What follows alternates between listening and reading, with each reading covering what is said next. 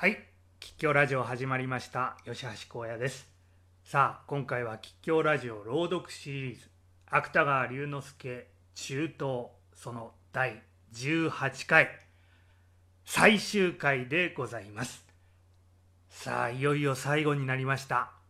万感の思いを込めて。しかしいつも通りに読んでいきたいと思います。それでは参りましょう。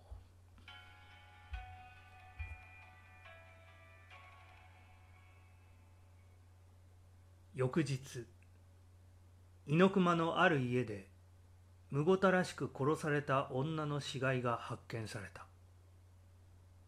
年の若い太った美しい女で傷の様子ではよほど激しく抵抗したものらしい。証拠ともなるべきものはその死骸が口にくわえていた口灰色の水管の袖ばかりである。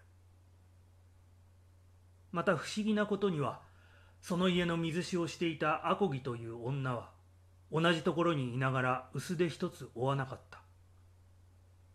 この女がケビー市長で調べられたところによると大体こんなことがあったらしい。大体というのはアコギが天性白地に近いところからそれ以上容量を売ることが難しかったからである。その夜アコギは夜更けてふと目を覚ますと太郎次郎という兄弟の者と借金とが何か声高に争っている。どうしたのかと思っているうちに次郎がいきなり太刀を抜いて借金を切った。借金は助けを呼びながら逃げようとすると今度は太郎が刃をくわえたらしい。それからしばらくはただ二人の罵る声と借金の苦しむ声とが続いたがやがて女の息が止まると兄弟は急に抱き合って長い間黙って泣いていた。アコギはこれを槍戸の隙間から覗いていたが主人を救わなかったのは全く抱いて寝ている子供に怪我をさすまいと思ったからである。その上その次郎さんと申しますのがこの子の親なのでございます。アコギは急に顔をあからめてこう言った。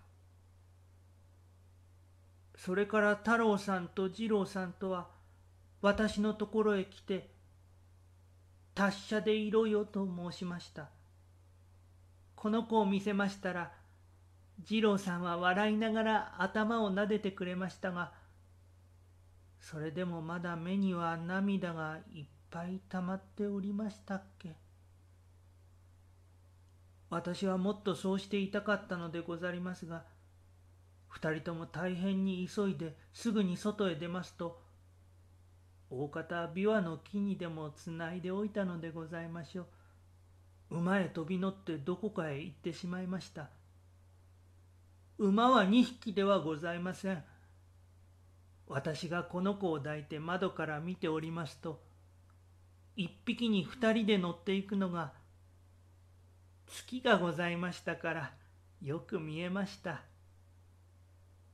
その後で私は主人の死骸はそのままにしてそっとまた床へ入りました。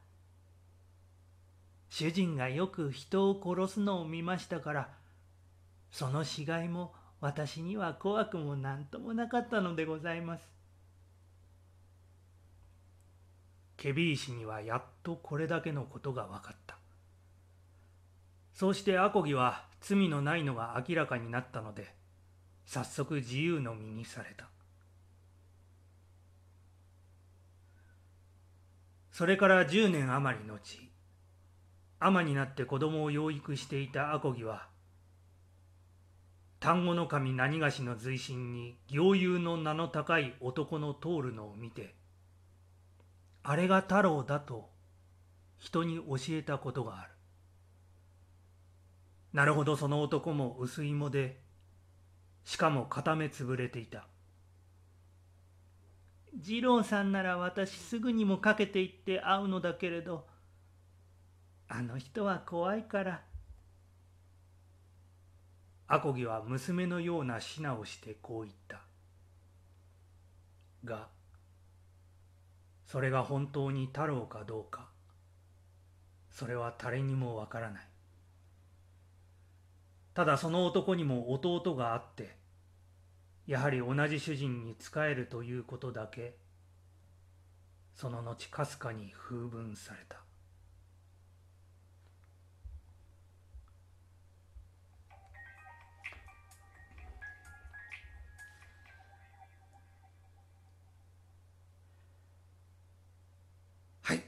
おしまいでございます。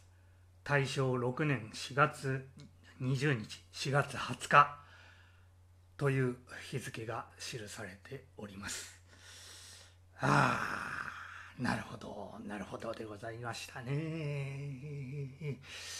えー、全18回、まあ、12分かける18回ですから全部で何分になるのかよく分かりませんけれども、えーと、結構長くかかったなというか、結構分量あったなって感じしますけど、そんなにね、あの、小説というか、文庫本の厚さにするとそんなにないんですよね。えーそれに、あの、かの有名な、知ってる人は知っている、知らない人は知らない、徳川無生さんが宮本武蔵の朗読というのをね、ラジオでやってらっしゃったという、有名なのがありますけどあれなんかものすごい分厚い上に何巻もありますよね。あれを全部読み切ったすごいですよね。そしてまた大人気だったというじゃないですか。ラジオの前にかじりついて毎週それをたの毎日だったのかな？毎週だったのかな？よく分かりませんけれども楽しみにしていた少年少女まあももちろん大人の人もいたという話を聞きますからね。あ徳川無生という人の話術。爪の赤でも煎じて飲みたいところでございますけれどまあ私の拙い朗読ではございましたけれども最後までお付き合いくださいました。皆様には御礼申し上げます。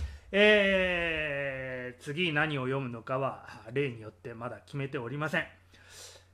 何か面白いものを選んでよりすぐってお届けしたいなと思っております。